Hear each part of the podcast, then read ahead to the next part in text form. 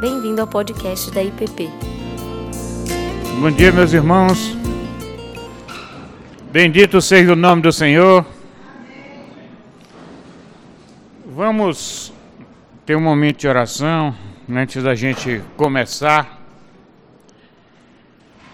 Senhor, nós te louvamos porque podemos livremente falar da tua palavra, porque viemos voluntariamente aqui para ouvir, para falar, porque o Senhor é um Deus que nos chama e é um Deus que fala aos nossos corações.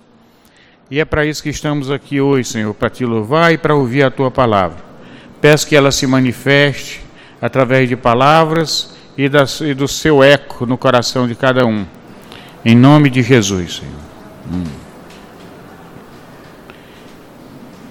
No livro de Levítico, no capítulo 19, versos 9 e 10, a lei diz o seguinte para o povo de Israel: Quando também cegares a messe da tua terra, o canto do teu campo não cegarás totalmente, nem as espigas caídas colherás da tua messe. Não rebuscarás a tua vinha, nem colherás os bagos caídos da tua vinha, deixá-los-á ao pobre e ao estrangeiro. Eu sou o Senhor vosso Deus. Nós vamos, ao longo da nossa conversa, citar vários trechos bíblicos mas nesses dois versículos, nós podemos ver que a preocupação da lei ela estava muito ligada à misericórdia.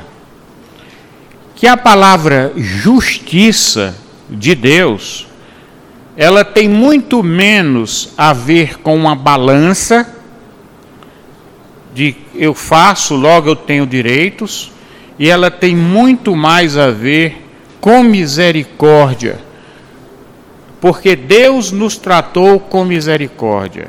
Então Deus primeiro deu o seu passo para nos perdoando e tratando com misericórdia, permitir que a lei da balança estivesse cumprida e, portanto, nós estivéssemos livres para exercitar a misericórdia sem depender de nada em troca.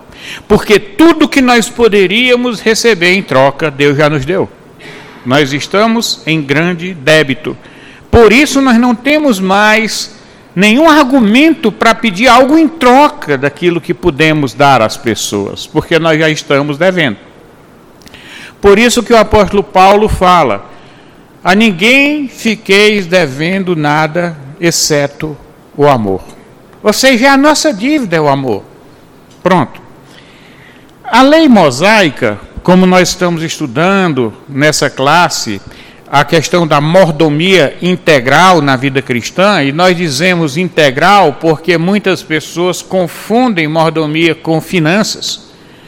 Quando essa parte, mesmo as finanças, elas não representam mordomia se elas não forem o uso da misericórdia através do dinheiro. Se o dinheiro não for maná, não haverá uma boa mordomia financeira. E quando eu digo maná, eu digo o nosso sustento, o nosso pão de cada dia. Porque como já repeti aqui muitas vezes, o dinheiro ele pode ser maná e pode ser mamon. Se eu olhar como maná, ele é o sustento de cada dia. Se eu olhar como mamon, ele é um instrumento de poder, de dominação, de glória humana. Pois muito bem.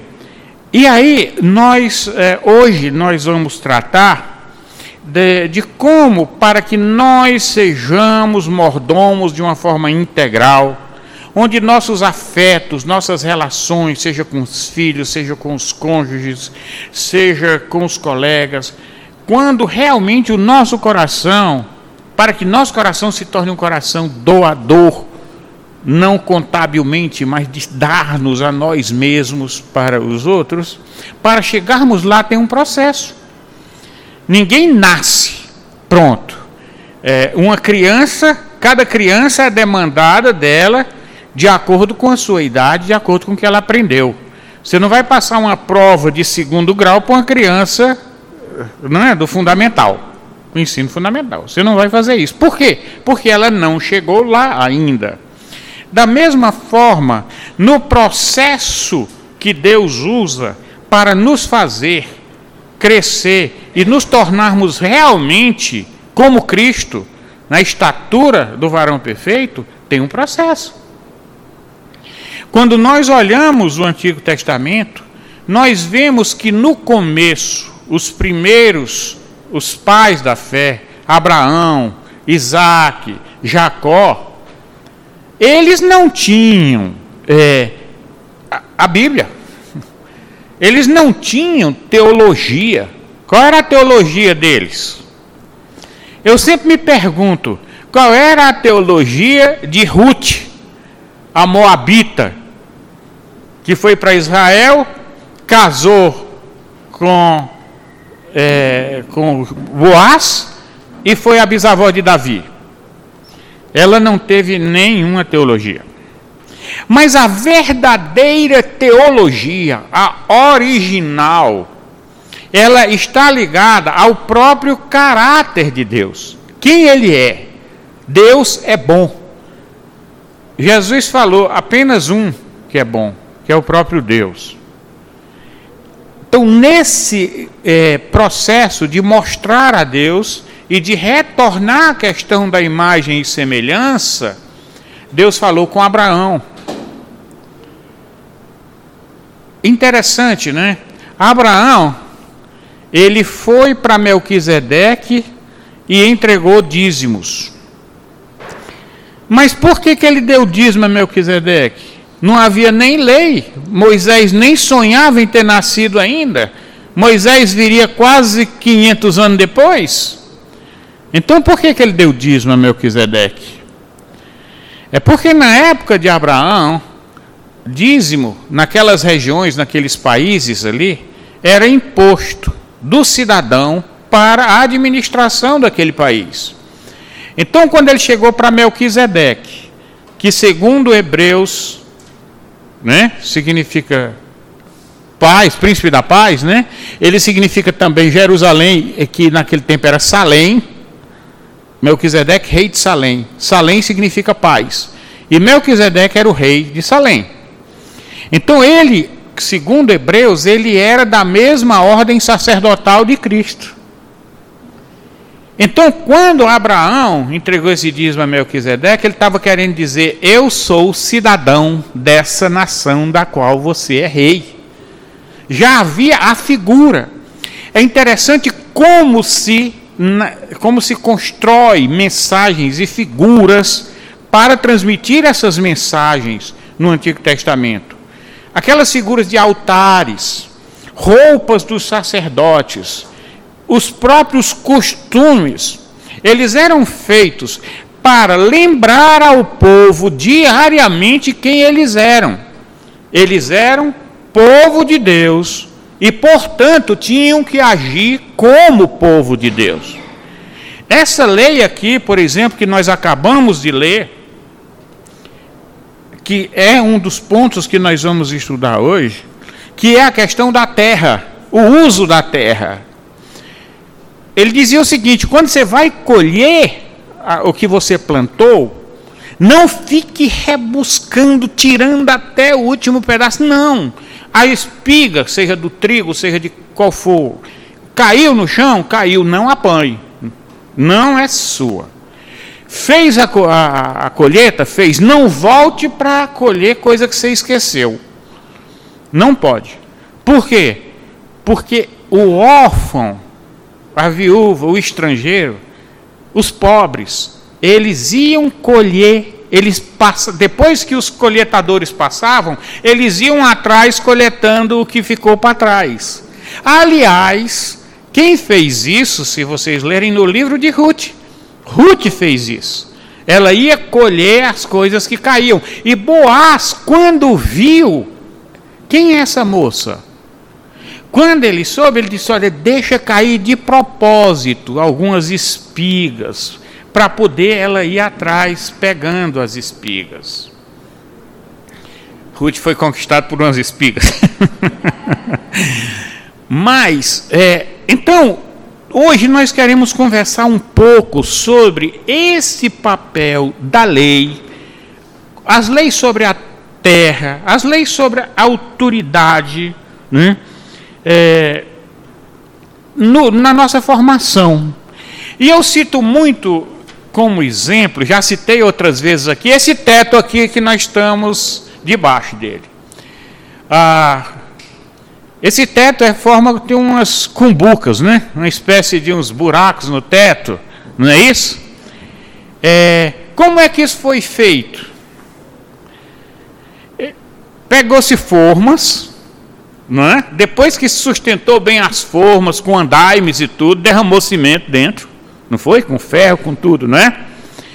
é quando foi que foram tiradas as estacas, os andaimes? Quando a estrutura, o teto, tinha a resistência, tinha adquirido consistência suficiente para sustentar o seu próprio peso e não cair. Então Deus faz isso conosco. Ele primeiro coloca essas formas, que são aquelas obrigações, aqueles mandamentos rígidos, não faz isso, não faz aquilo, não faz aquilo outro. Muito bem. Agora eu adquiri firmeza. Estou consistente. Aqueles valores agora são meus. Você vê que a forma pode ter saído, mas ela está aí no concreto. Digamos assim, entre aspas, o espírito da forma está aí. Então, quando Deus nos coloca mandamentos que nós obedecemos e praticamos, aquilo dali vai sendo é, digerido, e vai começando a fazer parte da gente. Ah, chega uma hora que esse princípio não é mais um mandamento de segunda mão, agora ele é um valor meu. Não é mais de segunda mão. O que nós ensinamos aos nossos filhos, o nosso objetivo tem que ser de tal forma que quando eu ensinar para eles, não seja só um monte de mandamentos soltos, mas que tenha consistência, de maneira que, à medida que eles forem crescendo, os valores deixem de ser de segunda mão para agora serem deles. Porque a partir daí, eles não vão mais precisar obedecer mandamentos de fora para dentro. Mas agora a lei, o mandamento está dentro dos seus próprios corações. Agora ele vai ouvir o que está dentro de si e não mais regras externas. Pois muito bem. Como é que eram essas leis? Né? Ah, interessante. Tem um, um, um, um trecho em Levítico que diz assim: o sacerdote, quando eles estavam queimando para virar cinza o sacrifício, ele dizia assim, em Levítico 6,10: E o sacerdote vestirá sua veste de linho e vestirá as calças de linho sobre a sua carne e levantará a cinza, quando o fogo houver consumido o holocausto sobre o altar, e o porá junto ao altar. Depois despirá suas vestes, vestirá outras vestes e levará a cinza fora do arraial para um lugar limpo. Que coisa esquisita, né? Tem certos trechos no Antigo Testamento que a gente diz: para que esse negócio está aqui? A gente não sabe. Mas ele tem um sentido. O tirar, vestir aquelas vestes brancas de linho, significa você não pode fazer isso se você não tiver puro, se você não tiver purificado. Por isso que o Apocalipse diz que, eh, que nós seremos vestidos, né? Com, teremos vestes limpas. Por, porque na, na cultura isso simbolizava se havia pureza ou não. Quando ele diz, eu vou tirar essas roupas de trapo que você veste. Na parábola do filho pródigo, ele manda logo tirar os trapos do filho, né? Para botar uma veste nova. Significa agora, ele é filho. E então, esses simbolismos vão mostrando, inclusive, o que Jesus fez. Hebreus diz que para entrar no Santo dos Santos precisava o sacerdote, né? E o sacerdote ele tinha que se purificar e vestir as vestes cerimoniais. Por quê? Porque naquela hora que ele estava entrando no Santo dos Santos para interceder pelo povo, ele estava como que puro. Ele representava o próprio Jesus Cristo. Ele era a figura de Jesus Cristo, que em hebreu chama de sumo sacerdote, que fez de uma vez por todo o sacrifício. Enquanto os sacerdotes no Antigo Testamento faziam esse cerimonial, como que anunciando o que viria, quando o que veio, que era o Cordeiro de Deus, que era o próprio Jesus Cristo, cessou essa necessidade. Por quê? Porque agora ele chegou de uma forma definitiva. Então eu estou falando do simbolismo. O povo era ensinado através disso. Inclusive, essas questões, por exemplo, de imagens, de escultura na igreja, e, e, e, figuras e pinturas, quando ela surgiu, ela surgiu como meio de ensino, porque o povo era analfabeto e aquilo dali era uma maneira de ensinar o povo de uma forma mais didática. Mas como o ser humano tem mania de transformar tudo que é hábito em, em dogma, tudo que é, é objeto em ídolo, aí você acaba transformando uma coisa que era só para ensinar em outros hábitos que não são sadios para a fé. Só experimentar, né? Tem uma história que eu ouvi, não sei se é verdade ou não, estou contando do jeito que eu ouvi, de uma pessoa, de, de uma igreja que tinha a questão de uma gravata com um determinado padrão. Isso era os pastores tinham que usar. Era aquele padrão daquele tipo de gravata. Ah, um dia que um pastor saiu e não usou, foi um negócio sério. Ou seja, tudo que você coloca assim de uma forma muito sem espírito, só na parte do hábito, sem é, razão, você acaba transformando aquilo numa superstição, num ídolo, numa coisa desse tipo. Mas o ensino de Deus no Antigo Testamento foi feito para, como eu falei, os andaimes, sustentar o teto. Depois tira os andaimes e a estrutura está pronta. Né? Então vamos ver alguns, um, alguns tipos é, de lei. Né? Leis sobre a terra. É, a Bíblia diz uma coisa interessante: do Senhor é a terra e tudo o que nela contém. O que ela contém, tudo é do Senhor e a terra. É por isso que nós não podemos tratar e usar a terra de qualquer jeito. Nós temos que cuidar da terra. E cuidar da terra não é só tirar dela o nosso sustento. Tirar dela do nosso sustento faz parte. Mas nós temos que cuidar para que ela seja bem tratada, que ela não se esgote, que ela não seja destruída na sua capacidade de gerar bênçãos.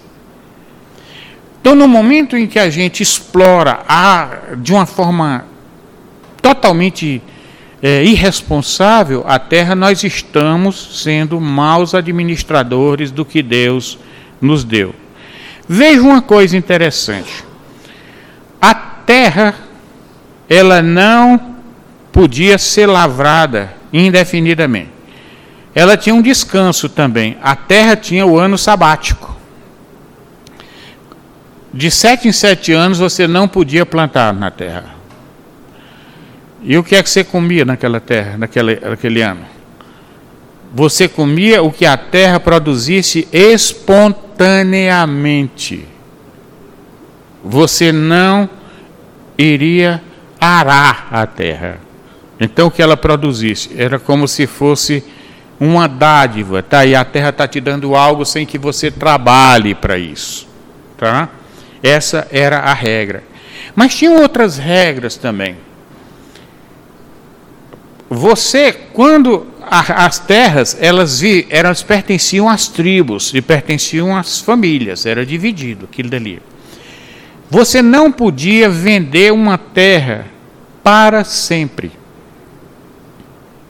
Não podia. O que era que acontecia então, pessoal? Quem é que lembra? Quem é que sabe até durante quanto tempo eu podia vender a terra por quanto tempo? Quanto? Não. Eu podia vender a terra até o ano jubileu. Ou seja, quanto mais anos faltasse para o ano jubileu, maior era o preço da terra. Por quê? Porque no ano jubileu todas as terras voltavam para os antigos donos. É por isso jubileu, por isso a palavra júbilo. Estou livre, estou alegre, não estou mais escravo. Né? Volto. Da mesma forma, e, e aí o que, é que acontece? Se você é, você pegava uma terra antes do, do, do ano jubileu, você poderia pegar e resgatar, pagando uma, um valor estipulado. Ou seja, mesmo que você vendesse, se você chegasse com um resgate e com um adicional, né, você poderia resgatá-lo. Normalmente a terra vendida era para pagar dívida, era para coisas desse tipo. É, todo, o que, que acontecia, por exemplo, no ano sabático, além da, da terra não ser arada, o que, que acontecia no ano sabático? seria o paraíso dos devedores de cartão de crédito. É. Todas as dívidas perdoadas. Todas as dívidas eram perdoadas no ano sabático. Inclusive, é um mandamento que diz assim: se o teu irmão precisar, você vai emprestar. E é emprestar sem juros, viu? É, e não seja o teu pensamento mal dizendo está próximo o ano sabático. né? Você poderia emprestar alguma coisa com penhor. Não é? Você dá alguma coisa, você diz aqui, me empresta esse dinheiro, e está aqui esse negócio como garantia, tá certo? É, e aí? O que, é que acontecia se você desse o seu cobertor como penhor e à noite estava mó friaca?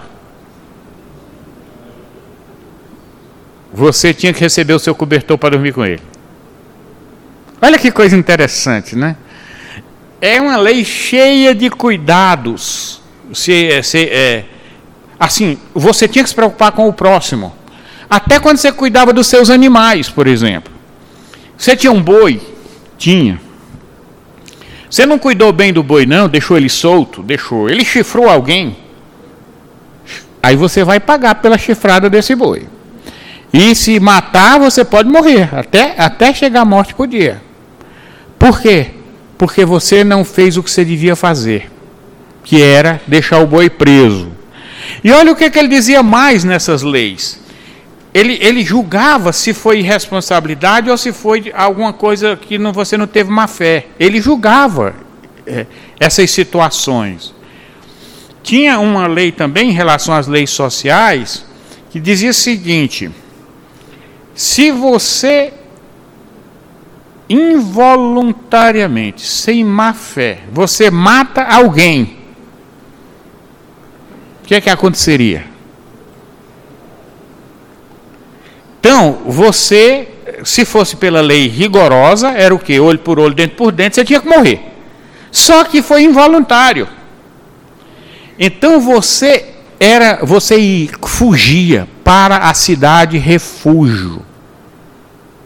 Tinham várias cidades refúgio em Israel. Muito bem. E o que, é que acontecia nessa cidade refúgio? Quem administrava a cidade refúgio? Um sacerdote. Tinha um sacerdote administrando a cidade refúgio. E o que é que acontecia quando esse sacerdote morria? Hum? Todo mundo que estava naquela cidade estava livre da dívida, não precisava ficar mais lá. Está vendo a figura de Jesus morrendo? Eles correram para a cidade de refúgio, representando: olha, se esconda aqui. Jesus chamando: se esconda aqui para que o mal não te alcance, para que o vingador não te alcance. Né? E na hora que ele morre, considera-se que ele morreu no lugar do, de toda a cidade. Está vendo o, o simbolismo? Mostrando e vai isso gravando na nossa cabeça.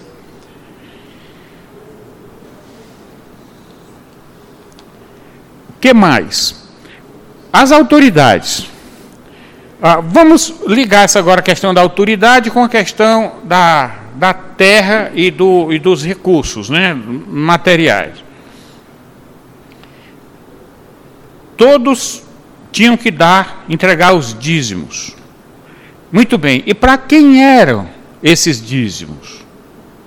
Esses eram dados, dados para quem? Muito bem, então eu vou fazer um lembrete. Eu já disse aqui outras vezes, mas eu vou lembrar novamente da estrutura administrativa de Israel. Israel tinha 11 tribos em termos de território, mas tinham 12 tribos.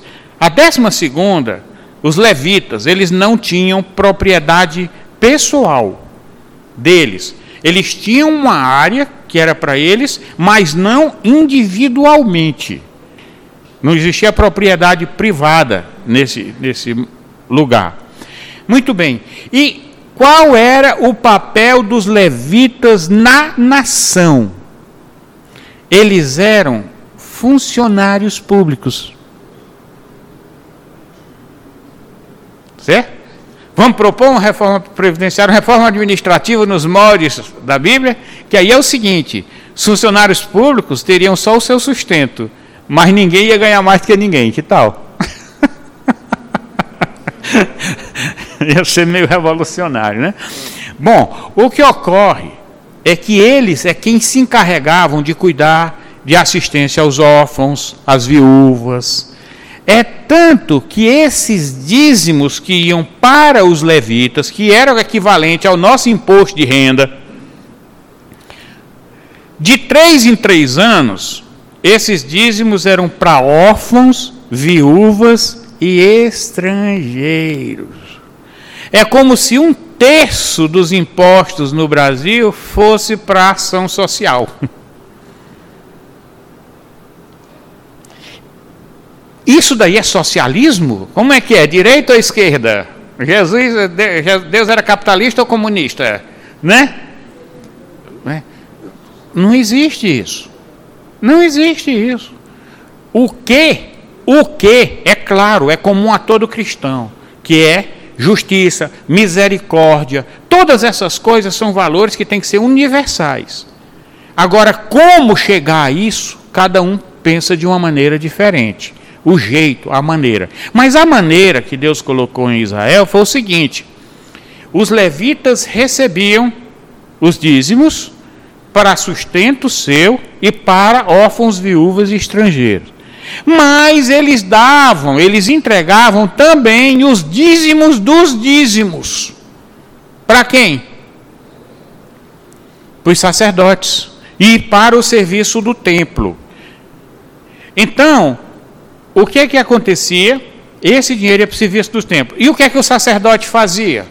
Ele jogava o dinheiro para cima para ver se Deus pegava o dízimo do dízimo do dízimo? Não, ele não ia ter para ninguém para entregar, não, né? É, o que acontece é o seguinte: o sacerdote ele não era dono de nada, não era. Por isso que mostra a universalidade, o alcance da lei. Quando você vai olhar o espírito da lei que Jesus obedeceu, nós vamos ver que o princípio é do serviço. Se você chegasse o mais alto grau em Israel, que era o sacerdote, a casta, o pessoal, esses é que não tinham nada, esses é que tinham que servir. Estão tá, tá, tá, vendo aí como, como uma coisa é, é, é impressionante? É, ele inverte completamente a ordem. Aqui, há pouco tempo atrás, um mês atrás mais ou menos, o Andrade, matuta ali do interior do Ceará, né, que é professor da Universidade lá do Ceará, veio aqui testemunhar do trabalho de educação né, lá no, no interior e, e, e o resultado que ele teve, fantástico, a partir de pessoas que se decidiram deixar o seu conforto para servir. Muito bem, qual é o princípio que eles usam lá e que no começo foi muito difícil de convencer o povo, mas uma vez convencido foi uma maravilha. Foi o seguinte: ninguém deixa ninguém para trás, vai todo mundo junto. A avaliação dos alunos lá e tudo nas escolas não era avaliação individual, era avaliação do grupo. Os que estavam mais na frente vinham durante o domingo, sábado, para ensinar os que estão ficando para trás.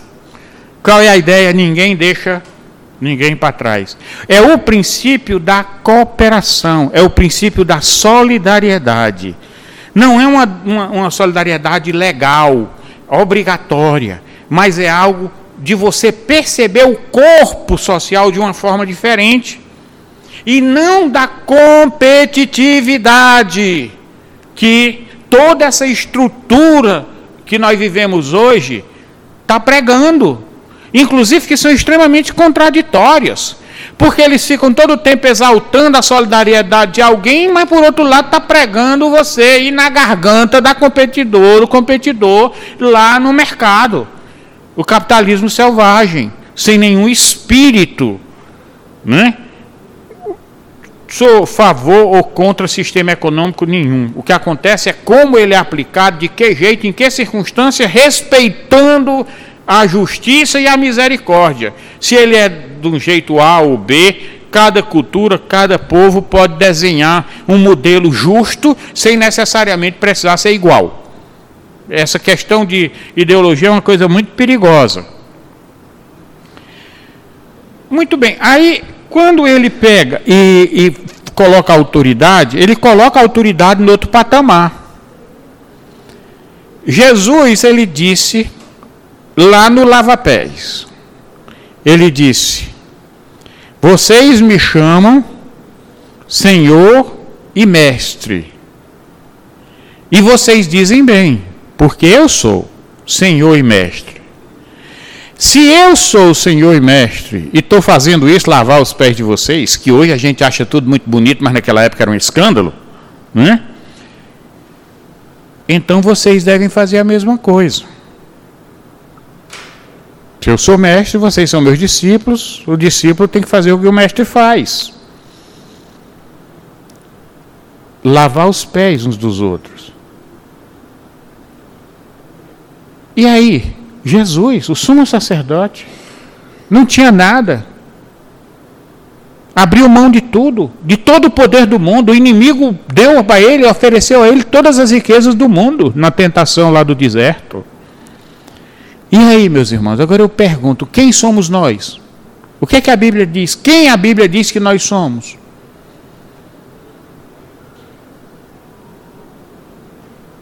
Ninguém? Não, mas qual é a nossa função? Nós somos, vós sois sacerdócio, santo, raça eleita, povo de propriedade exclusiva de Deus. Nós somos o quê? Sacerdotes. E qual era o papel do sacerdote? Eu falei há pouco. Servir, interceder. Não é, não é isso? eles tinham o recurso, mas não era deles. Eles receberam para administrar, não foi? Então, traduzindo em miúdos, o crescimento daquele dízimo de justiça, hoje, não é mais 10%, é 100%.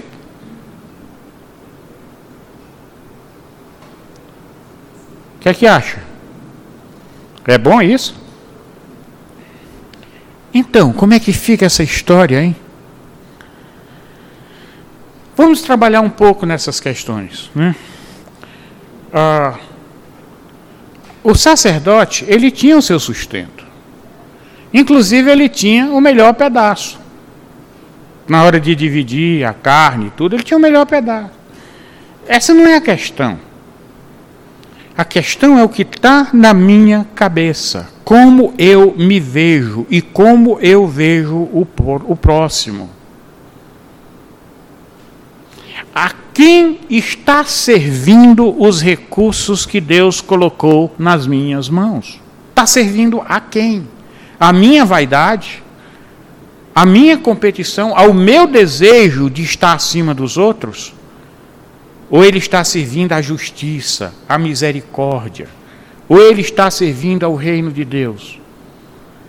A pessoa, não, tô, não faz sentido nenhum um filho morar com um pai e se falar em percentuais.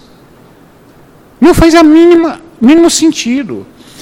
Tudo é do pai e tudo é do filho. Não é assim? Nós não somos herdeiros? Se o pai disser assim, meu filho, vai lá e ajuda o, o João, você vai dizer, não, eu já gastei 10%. É assim que você vai?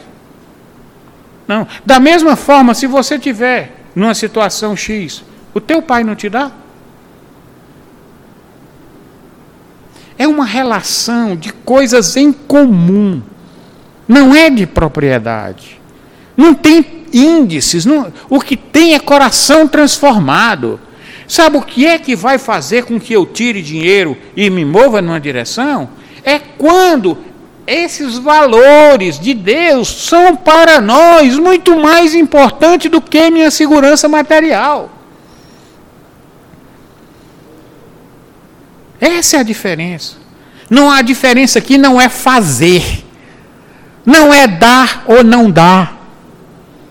Não é. Um pode estar tá numa situação difícil, cuidando da mãe que está doente, fazendo isso, fazendo aquilo. E, mas ele tem um coração generoso, mas naquele momento ele não tem a mínima condição. O outro pode pegar e tá dando 90%, 99%, dependendo do que ele tem também não tem um padrão. O que dá 1% pode ser mais espiritual até aos olhos de Deus do que quem está dando 90%. Também não tem lógica. Essa lógica não é, não é assim. O que Deus está olhando é o meu coração. É isso que Ele está olhando. Ele está olhando é se, vamos supor, você tem recursos é, é armazenados. Ah, isso daí é perigoso. Realmente pode ser perigoso. Pode ser o maná que apodrece no seu coração. Pode ser. Só que pode não ser também. Pode não ser como? Se você é um dispenseiro e tudo aquilo que você tem ali está à disposição de Deus, no momento em que Ele mostrar a situação, você deixa aquele valor ir sem estar apegado com Ele, então já é outra história. Então você já não é mais dono, você é um gestor. Quem era um gestor que acumulou riquezas como ninguém e não fazia uso delas? José no Egito. José. Ele armazenou cereal para sete anos de seca. Ele comprou toda a terra do Egito. Toda a terra do Egito ele comprou. Na época da fome. Será que ele comprou essa terra do Egito para especular depois? Para vender mais caro depois? Não. Quando passou a fome, sabe o que é que ele fez? Ele diz agora, pessoal, é o seguinte: a terra não é de vocês. A terra é do faraó. Tá bom? Mas vocês vão tirar um quinto da produção da terra para o bem comum. Foi a maior reforma agrária que eu, que eu já vi. Ou seja, uma pessoa que usou o poder extraordinário tanto material como de poder político e tudo, para fazer justiça. Não para se dar bem. Está percebendo a questão? Veja Daniel, veja Neemias. Agora, nenhum deles, nem, Neemias, quando ele foi para poder restaurar Jerusalém, ele não pegou dinheiro do rei, não, ele pagava a comida do pessoal do bolso dele. A questão é onde está o nosso coração. Ah, mas eu vou dar um pulo bem grande agora, tá? Bem grande. Relacionamento. Está tudo, tudo ligado uma coisa com a outra. Como é que eu olho para a pessoa com quem eu me relaciono? Qualquer que seja. Filho, pai, cônjuge. Quem é aquela pessoa para mim? É uma pessoa que vem para resolver o meu problema? Ou é uma pessoa que Deus colocou na minha vida para amar e para cuidar? Dependendo de como você vê, muda radicalmente a sua postura no dia a dia. Radicalmente. Inclusive a sua felicidade. Porque quando você entende, quando você se acha merecedor, e aquelas pessoas são para resolver o seu problema, você se torna uma pessoa cheia de direitos e tende a ser muito queixoso e mal agradecido. Mas quando você entende que Deus te deu amor, Deus te deu perdão para você cuidar dos outros, você começa a fazer aquilo com alegria. E aquilo alimenta o sentimento de amor, e aquilo dali passa a ser, ficar tão forte, que aí acontece o que a Bíblia diz em o que Deus juntou, não separe o homem. Porque quando essa solda, é essa solda do amor de Deus, ninguém quebra, não. Ninguém quebra. Porque ela não está na base do legalismo, ela não está na base da troca. Ela não está naquelas afirmações assim ridículas que se propaga hoje. Eu quero é ser feliz, eu quero é ser livre. Como ser livre? Eu sou livre quando eu, com amor, voluntariamente, eu sirvo. Aí eu sou livre. Quando eu sou um escravo de orelha furada. Escravo de orelha furada. Vou dizer aqui, quem não sabe o que é escravo de orelha furada. Quando chegava o ano jubileu, que o escravo ia ser liberto, o que era que acontecia? Havia escravos que amavam tanto o seu senhor que ele dizia: Eu não quero, eu quero ficar com o senhor. Aí ele botava a orelha na porta e pegava uma suvela, pessoal, e furava a orelha dele para o sangue ficar na porta. A partir daí ele era escravo para sempre. Mas só que agora ele é voluntário. Ele não é. Ele, ele é porque ama. Ele é porque ama. Como diz Tomé, na hora que Jesus vai lá para Jerusalém, Aí Tomé diz assim: vamos lá para morrer logo com ele. Ou seja, ele sabe que vai morrer, mas mesmo assim ele vai voluntariamente. É, outra, é outro mundo, é, é outro mundo, outra dimensão. A mordomia cristã, ela nos torna pessoas de outro mundo. Mas no bom sentido. Como Jesus falou, vós não sois desse mundo assim como eu desse mundo não sou. A questão é onde está a minha mente, onde está o meu coração. Então, por isso que as leis sobre a autoridade, a autoridade era para servir. Autoridade máxima, máximo de serviço. Quanto mais alto você tiver na escala humana, mais você deve àqueles que estão debaixo da sua autoridade. Se você é um presidente da República, maior a sua responsabilidade, porque você tem que servir a uma nação terrivelmente sofrida e procurar aliviar a dor. Não buscar poder pela glória, não buscar cargos. E, e, vocês podem olhar que Moisés, José, Neemias, Daniel, nenhum desses buscou poder. Não, eles iam quase que na marra. Eles não queriam poder. Os que buscaram poder se corromperam. Os que brigaram por poder se corromperam.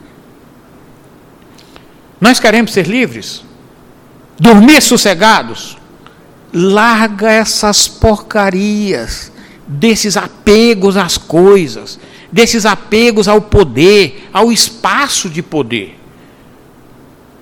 Na última eleição aqui da igreja, para pastor, havia muita pergunta por que é que não havia uma competição, mais de um candidato. E a resposta foi a seguinte: o conselho nós estávamos passando dois meses em oração e conversando, e por unanimidade dos três pastores, dos oito presbíteros, nós dissemos: não é bom. Vai surgir um dizendo eu sou de Paulo, eu sou de Apolo, né? Vai começar a ter essa, essas conversas. Então vou fazer o seguinte: mantém todos os direitos que, o, que, que, que a legislação presbiteriana dá, mas da parte do conselho vai ser uma pessoa porque não vai ser uma agenda de poder. E alguns até acham esquisito como é que o pastor Ricardo, tão conhecido no Brasil, de repente vira tecnicamente um pastor auxiliar né, de um novato. O pessoal acha esquisito isso. Não é agenda de poder. Tem que se fazer o que é bom para o povo, tem que se fazer o que é bom para as pessoas que Deus colocou do nosso lado. Quando a Bíblia diz hum, sujeitai-vos uns aos outros no Senhor, sabe o que é? é eu negar o meu interesse pelo interesse daquele do meu próximo. Isso é que submeter um ao outro. Um exemplo que eu repito inúmeras vezes. Eu estou aqui, tal, lendo alguma coisa, brincando, estou no celular, qualquer coisa parecida. De repente chega o meu filho, a criancinha, querendo minha atenção. Aí eu largo ali meu joguinho, qualquer coisa, e vou dar atenção. Ali eu estou negando a mim mesmo, eu estou me submetendo ao interesse da criança. Não o interesse egoísta dela, mas o que é bom para ela entender o que significa é, negar-se a si mesmo, para poder atender o outro. E assim por diante, mínimos detalhes. Nós vamos nos negando. Ah, mas tal coisa é mais confortável. Ah, eu vou sair de noite de casa para ir visitar alguém. Que coisa mais desconfortável, né? Muitas vezes eu tenho um jogo de futebol, né? E às vezes a pessoa está precisando tanto de alguém que visite e dê uma palavra. A, a lei não foi feita para escravizar. A leitura da lei como uma lei escravizadora é errada. Quando nós colocamos disciplina nos nossos filhos, nas nossas crianças, não são disciplinas para escravizá-las. Pelo contrário, para ensiná-las, disciplinar elas mesmas, para elas terem aprender a domínio próprio, para elas aprenderem a dizer não para suas próprias paixões, para mais tarde, na sua maturidade, elas poderem ser livres. Elas não vão ser livres se elas não aprenderem a obedecer. Meu pai sempre me dizia o seguinte: meu filho, quem não sabe obedecer, não sabe mandar. Resumindo, quem não está, quem nunca foi treinado na obediência, não está preparado para, para ser autoridade. Quero ser livre? Então eu tenho que aprender primeiro a dominar a mim mesmo. Porque senão eu vou ser escravo dos meus próprios apetites. Eu vou ser escravo dos meus próprios desejos. Eu vou ser incapaz de dizer não às minhas próprias inclinações. E aí os outros que se danem. Quando eu não sou capaz de renunciar a mim mesmo, o próximo para mim é um instrumento para atender às minhas necessidades e não alvo do meu amor, objeto da minha lealdade, da minha fidelidade. Está vendo o que é isso? As leis da terra, as leis da autoridade, todas essas leis, a constituição que foi escrita nos Dez Mandamentos, é só um arcabouço que vai sendo trabalhado, os andaimes que à medida que a gente amadurecer vai sendo tirado. Mas para cada um vai ser um tempo diferente. Cada um tem um tempo diferente, não é igual para todo mundo toda hora. Deus trata cada um como um pai ou mãe que tratam dos filhos diferentes, ritmos diferentes, cuidados diferentes.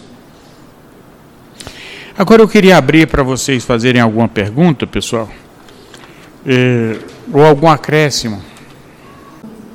É, e olha mais, é, tudo é maravilhoso se a gente olhar com os olhos abertos. Ah, e olha bem, não foi só a lei mosaica. A lei mosaica foi de Moisés para cá. Mas antes, como é que Deus trabalhava? E como é que Deus trabalha com tantos povos que não receberam lei? Cada um tinha o seu tipo de lei que tinha os princípios, porque a questão não é a lei no formato em si, é o espírito da lei. Então, o que é que Romanos fala? Romanos 7. Ele diz o seguinte: que quando você não tem uma lei como essa, você vai ser julgado pela lei do seu próprio entendimento. Estão percebendo? Então, essa lei de Deus, ela se espalha em toda a humanidade, em todas as épocas. E o homem é rebelde em qualquer época. O grande pecado do ser humano não é desobedecer uma lei específica. Quando ele desobedece a lei específica, na realidade ele está obedecendo a um pecado básico, que é a rebeldia. Desde que é o pecado da queda. Ele se rebela contra Deus.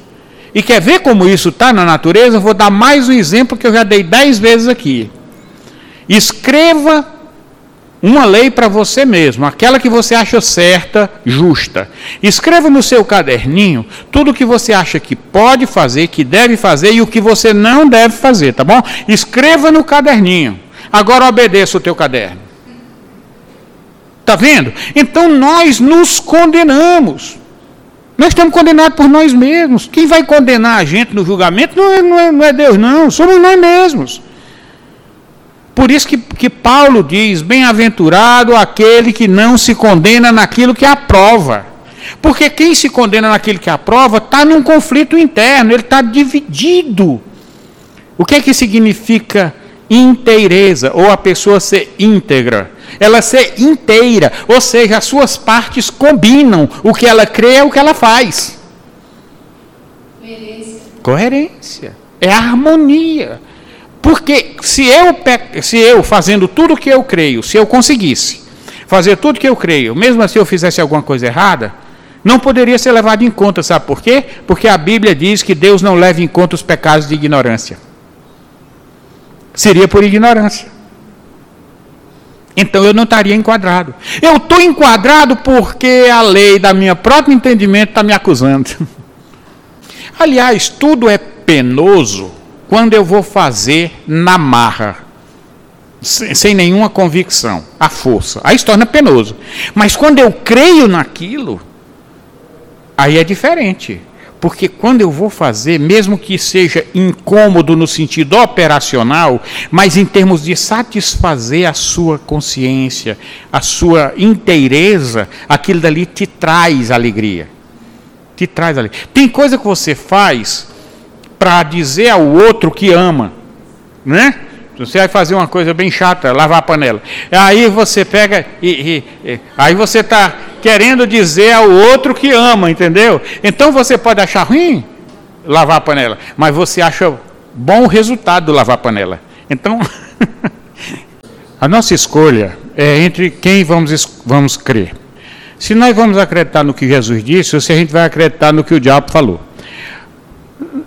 Quando é, o diabo falou para Eva Adão, certamente não morrerás,